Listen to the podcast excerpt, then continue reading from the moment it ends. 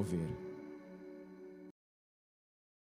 Aqui hoje, com o podcast da Igreja do Mover, dando continuidade ao nosso conhecimento e nas histórias do profeta Daniel. Hoje teremos o capítulo 3 e o nosso convidado, pastor Everton. Bem-vindo. É muito agradável estar junto aí, compartilhando Daniel, né? Um livro que, que nossos ouvintes aí gostam muito de estar lendo aí, são histórias muito relevantes, né? Testemunhos, né? De, de vida de Daniel. E nós vamos estar compartilhando mais uma vez Daniel. É, então, recordando um pouquinho, no capítulo 1, os jovens são levados de Israel para a Babilônia como cativos. Lá recebem um treinamento de três anos, mas eles não se contaminam com a cultura, nem com a religião, nem com as comidas da Babilônia, né? No capítulo 2, pastor Everton, ele interpreta aquele sonho do rei, né? Da estátua que tinha cabeça de ouro, peito de prata, barriga de bronze, lá os pés de barro. E depois ele vê aquela pedra que cai do céu, que era o reino de Deus, que é maior que todos. Ele é elevado a governador, então ele está agora numa outra posição, inclusive administrativa. E agora no capítulo 3, o rei Nabucodonosor, que antes tinha adorado a Deus, mas no fundo aquilo foi muito curto, aquele espaço. Foi uma coisa passageira, né? Ela havia se rendido a Deus num, num certo momento, né? Mas foi mais, pelo jeito, uma euforia de momento, né? Foi, foi. E agora no capítulo 3 ele comete a loucura que muitos governadores e reis cometem, que é adorar a si mesmo, né? Então diz aí no capítulo 3, versículo 1, o rei Nabucodonosor fez uma imagem de ouro que tinha, eu vou atualizar aqui, 30 metros de altura, tinha 3 de largura e levantou-a no campo de Dura, na província da Babilônia. Então o rei Nabucodonosor mandou chamar os prefeitos, governadores, juízos, tesoureiros, magistrados, conselheiros e todos os oficiais das províncias para que viessem na consagração da imagem que o rei tinha levantado. Então todo esse pessoal veio, seus convidados, né, autoridades que todos submissos a ele. E quando a banda de música então tocou, todos se ajoelharam para adorar essa imagem de ouro com exceção, pastor Everton, com exceção de três jovens. Ali diz que aí o pessoal já veio fazer a denúncia, né? Esta denúncia era, era o seguinte: dizia que tem três homens que tu constituíste sobre os teus negócios da Babilônia, chamados Sadraque, Mesaque e Abednego. Estes homens, ó rei, não fizeram caso de ti, nem dos teus deuses, eles não servem, nem adoram a imagem que tu levantaste. Então, o rei Nabucodonosor, extremamente irado, mandou chamar Sadraque, Mesaque e Abednego e trouxeram esses homens perante o rei. Falou Nabucodonosor e lhes disse: É verdade, ó Sadraque, Mesaque e Abednego, que vós não servis a meus deuses, nem adorais a imagem de ouro que levantei? Agora estáis dispostos a quando ouvirdes o som da trombeta, do pífaro, da gaita, da harpa, do saltério, da gaita de foles, prostrai-vos e adorai a imagem que fiz. Porém, se não adorardes, sereis no mesmo instante lançados na fornalha de fogo ardente. E quem é o Deus que vos poderá livrar das minhas mãos? Responderam Sadraque, Mesaque e Abednego ao rei. Ó Nabucodonosor, quanto a isto não necessitamos de te responder. Se o nosso Deus, a quem servimos, quer livrar-nos, ele nos livrará da fornalha do fogo ardente e das tuas mãos. Se Deus não quiser livrar-nos, fica sabendo, ó rei, que não serviremos a teus deuses, nem adoraremos a imagem de ouro que levantastes. E aí então o resumo que esses jovens são lançados, esses homens são lançados na fornalha de fogo, eles não se dobraram à imagem, e lá no versículo 24, uma surpresa. Então o rei Nabucodonosor se espantou e se levantou depressa e disse aos seus conselheiros: Não lançamos nós três homens atados dentro do fogo? Responderam ao rei: É verdade, ó rei. tornou ele a dizer: Eu, porém, vejo quatro homens soltos que andam passeando dentro do fogo sem nenhum dano, e o aspecto do quarto é semelhante a um filho dos deuses. Pastor Everton, nosso convidado de hoje, que história de novo, hein? Mais uma daquelas fantásticas do período de Daniel. Mais uma história é, que fala a fidelidade daquele que crê no Senhor, né? Homens, realmente homens de Deus, que não se vendem, que permanecem na sua fé, uma fé bíblica, segundo o ensinamento de Deus, homens fiéis, né? Homens fiéis que se mantêm é, no caminho de Deus, se negando a fazer algo contra a, contra a sua fé. Né? Então ali eles são incitados a um, um, ato de idolatria, mas eles se negam né, a essa idolatria é, que o rei está promovendo ali. Mas eles, como homens de Deus, sabem que isso é algo contrário àquilo que Deus ensinou. Que coisa, esses três jovens, também como Daniel, agora estavam em posições que a gente diria hoje, posições políticas, né, de administrativas, até citado aqui, Pastor Everton, essa posição firme de fidelidade a Deus, não cedendo aqui aos deuses da Babilônia, né? Essa posição firme, eles tinham, dá para dizer assim, humanamente falando, muito a perder, né? Muito, muito a perder. Muito, né? A perder. Mas se a resposta deles aqui é quanto à vida, né? Que se, olha, se Deus quiser nos levar, se essa é a nossa hora, nós, nós morremos e quanto mais, então, há um cargo, né? Então, quer é. dizer, se a vida está nas mãos de Deus, que é o bem mais precioso, quanto mais é, é o, o, lugar que eles tinham, né? É verdade. O trabalho, né? Mas eu estou tentando imaginar, e você, tenta imaginar, você que nos ouve, esta cena, hein? Uma estátua de 30 metros de altura, 3 de largura, toda em ouro, pastor. Isso é coisa de milhões, né? De milhões. E feia também, né, pastor Paulo? No sentido de é, 3 metros de largura por 30 de altura, era, era um. Um obelisco, alto, um tipo obelisco, um obelisco. Né? É, muito é. feio. Diz ali com aparência humana, né? Mas é, é uma coisa, né? É. Talvez mais parecido aí com um demônio do que qualquer outra coisa, né? Não, e a, inclusive era a dedicação a um dos deuses da Babilônia, como sinal que vencemos a guerra, mas também era uma adoração ao próprio Nabucodonosor, né? Era também, e, e, a gente vê aqui a, a tentativa sempre né, do poder público, do poder civil, de entrar num campo que não precisa, né? No campo da religião. Nem deve, porque não é o campo dele, ele não sabe mexer é nisso, né? Dominar, né? aquele lugar, aquela área, aquele povo que, que o domínio e a soberania é de Deus. É verdade, é verdade. E aqui, né, o interessante, o Nabucodonosor, ele chama todos os prefeitos, governadores das províncias, né, seria dos estados, prepara uma super festa e, pastor, três jovens estragaram a festa. Toca a banda, toda uma banda tem aqui para tocar, né, os instrumentos musicais. E todo mundo adora e se ajoelha para a estátua. Tente imaginar essa cena. Centenas, talvez milhares de pessoas ajoelhadas e três jovens ficam de pé. É, no momento é a religião oficial né, do Estado.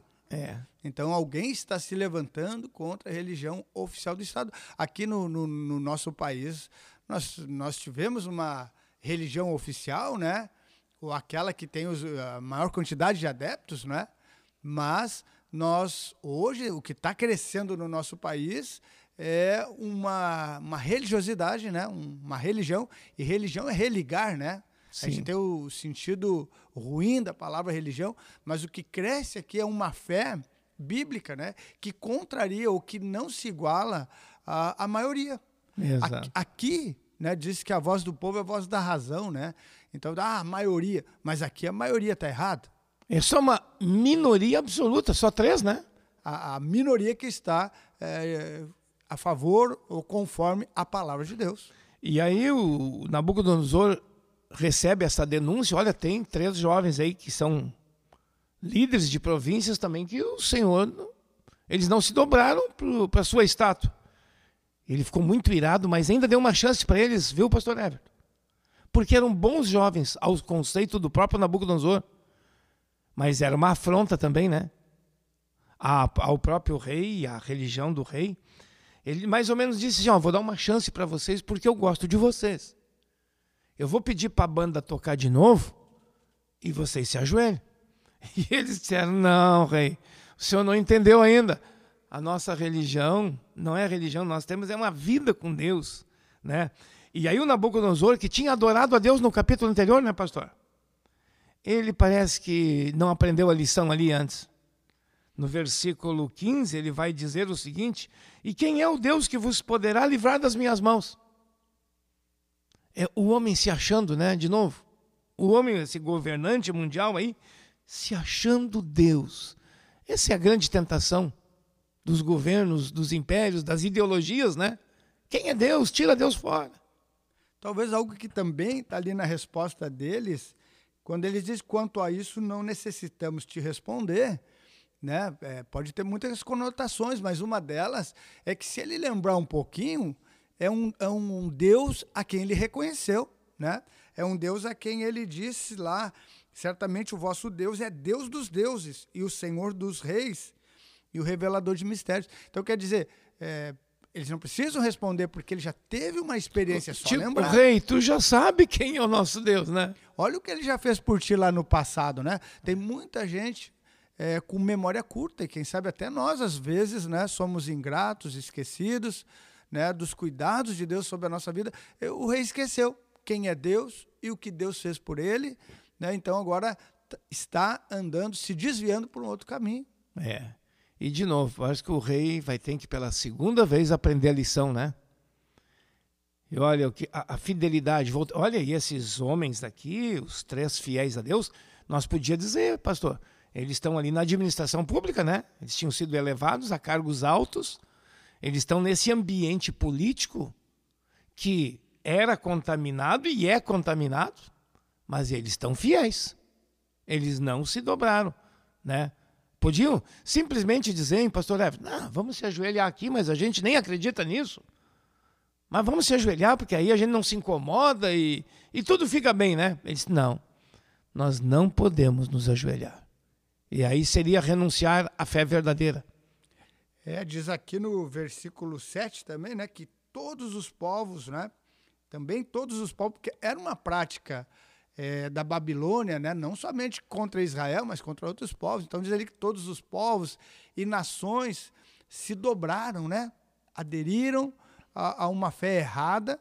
E, e, se não houvesse um Daniel, e se não houvesse esses três jovens, né, e, como o mundo, né, como os povos, as nações, como esse grande imperador iria conhecer a Deus se aqueles a quem Deus colocou como testemunhas eh, tivessem se vendido, tivessem se acovardado, se amedrontado, né? Então fica aí também para nós uma lição, se nós nos calarmos, se nós nos amedrontarmos, se nós nos vendermos, como que o mundo, né? Como que uma autoridade sobre nós, ela vai conhecer a Jesus se nós nos vendermos, né? Por, por, por dinheiro, né? Por um cargo, por uma posição social. É, ou por uma posição, pastor, politicamente correta, né? Ah, vamos agradar o rei, mesmo que eu não acredito, mas vamos agradar. É, mas isso aí seria negar ao mundo um testemunho. Porque por trás dessa história aqui, tem uma questão mais profunda. Quem governa? Quem é Deus? Os deuses babilônicos e essa estátua? Ou o Deus desses três jovens, né? Quem. É, tem uma, uma guerra de deuses aqui, se a gente pode usar essa expressão. E eles se mantêm fiel, não cederam. Às vezes, pastor, também numa questão, ah, mas é só uma mentirinha. É uma mentira para ajudar alguém ou para me livrar de algo? Não. Somente a verdade liberta.